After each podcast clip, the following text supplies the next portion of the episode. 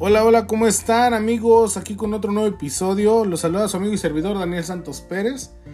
Vaya, les recuerdo para los que no han escuchado los podcasts y es el primero al que le das clic, te invito para que pues te vayas hasta los primeros episodios para que te pongas en contexto. Y bueno, estamos leyendo un libro que se llama El lado fácil de la gente difícil del doctor César Lozano. Y para los que ya han estado escuchando los podcasts, el tema de hoy será evitar ser nuestro propio enemigo. Entre paréntesis, sabotaje. Y comencemos y espero te quedes hasta el final.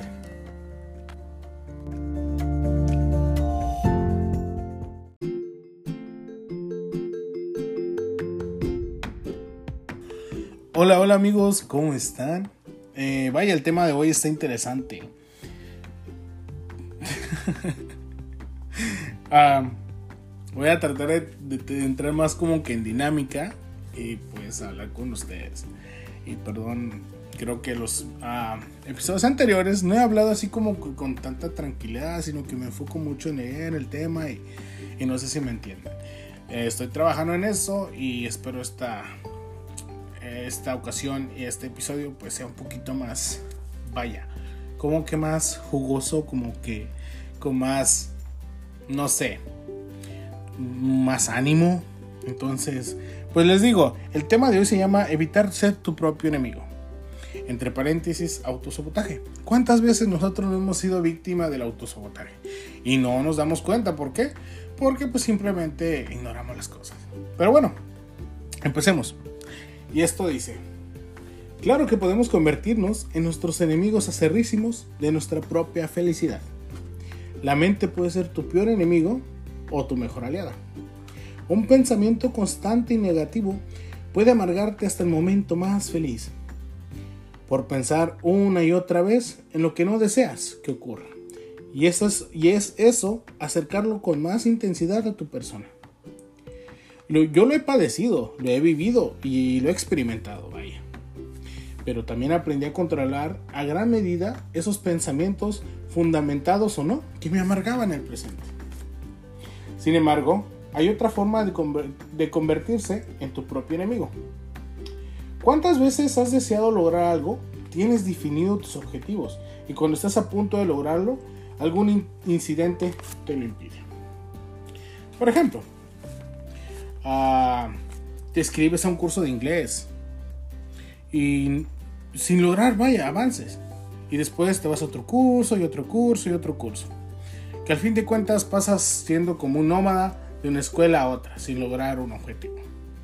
O por qué no, deseas con todas tus fuerzas un trabajo y cuando estás en la entrevista, al final se te salen las cosas. ¿Por qué? Porque se le otorgan el puesto a otra persona. Y vaya, y ni para qué hablar la cantidad de veces que hemos postergado nosotros las cosas que nos benefician y no sabemos por qué. Pero se la adjudicamos eso a la mala suerte o a que somos enteras víctimas de las circunstancias, a la mala vibra de quienes nos rodean. O también agregamos un toque espiritual convenciéndonos que Dios tiene mejores planes para nosotros. O que simplemente eso no se nos da pero rara vez creemos que es autosabotaje. O sea, no lo aceptamos. Por algún motivo ignorado, no puedes lograr lo que te propones y la razón viene de la inconsciente. Los expertos en el tema dicen que hay varias razones y estoy seguro que conforme escuches este audio, te identificarás con alguna de ellas, como me sucedió a mí en alguna ocasión.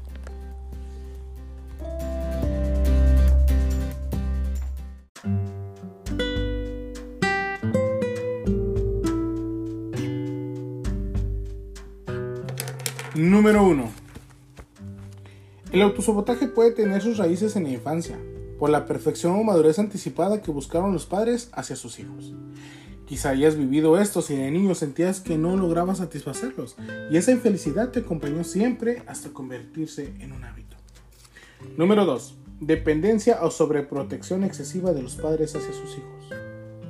Cuando un daño tremendo al lograr que se proponen, vaya, creen que solo es con ayuda y aceptación de sus progenitores. Número 3. Baja autoestima. Fruto de palabras hirientes como eres un bueno para nada. ¿Cuándo harás las cosas bien? Oh, vaya, la típica. Tenías que regarla una vez más. Palabras que pueden dañar la seguridad y la autoestima del niño o joven, haciéndolos creer que el éxito no es para ellos. Número 4. Condicionamientos aprendidos desde niño, en la juventud o en la etapa adulta, convenciéndonos que el éxito no es tarea fácil. Detrás del éxito tiene que haber un gran sufrimiento. Por cierto, eso me repetía un profesor una y otra vez. El dinero no se da en los árboles. Y mi madre, para acabarla de rematar, decía, lo bueno cuesta y cuesta mucho. Número 5. Nos desvivimos por darle gusto a la gente que nos rodea. Rendimos culto al sacrificio por los demás. Haciendo hasta lo imposible por lograr el bienestar de quienes amamos y olvidamos que nosotros existimos. De la gran responsabilidad que tenemos de ser felices y sentirnos merecedores de lo bueno y de lo mejor.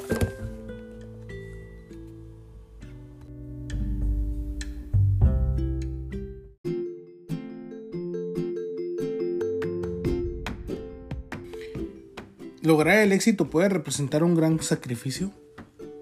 Sí, pero hay quienes inconscientemente tienen tanto miedo a sufrir que autosobotean el éxito destinado a ellos. Aunque podemos decir e incluso creer que deseamos lograr algo provechoso internamente y de manera no muy consciente, tenemos miedo de lograrlo por la responsabilidad que conlleva, por el cambio que aplica y porque no sabemos si podremos manejarlo. Así que amigos, no al autosabotaje. Atrevámonos a, vaya, a luchar contra nuestro miedo y luchar por lo que realmente queremos. Y hay veces que cuando tratamos de postergar, algo importante en nuestra vida, usamos frases como luego lo hago. Eso se manifiesta miedo al éxito. Y el mensaje es, no lo consigo porque no lo merezco. El valor hay que rescatar el valor que hay que rescatar es la confianza y el amor a uno mismo. Así que amigos, no al autosobotaje. Y espero les haya gustado este podcast. Nos vemos en un próximo episodio. Gracias por quedarte hasta el final. Buena vibra y bendiciones.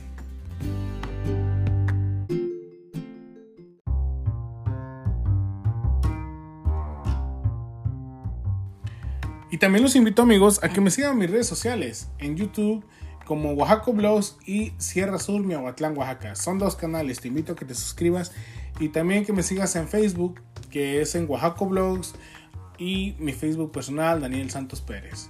Y mi Instagram, que es s-p Daniel. Cuídate y nos vemos en un próximo episodio. Bye bye.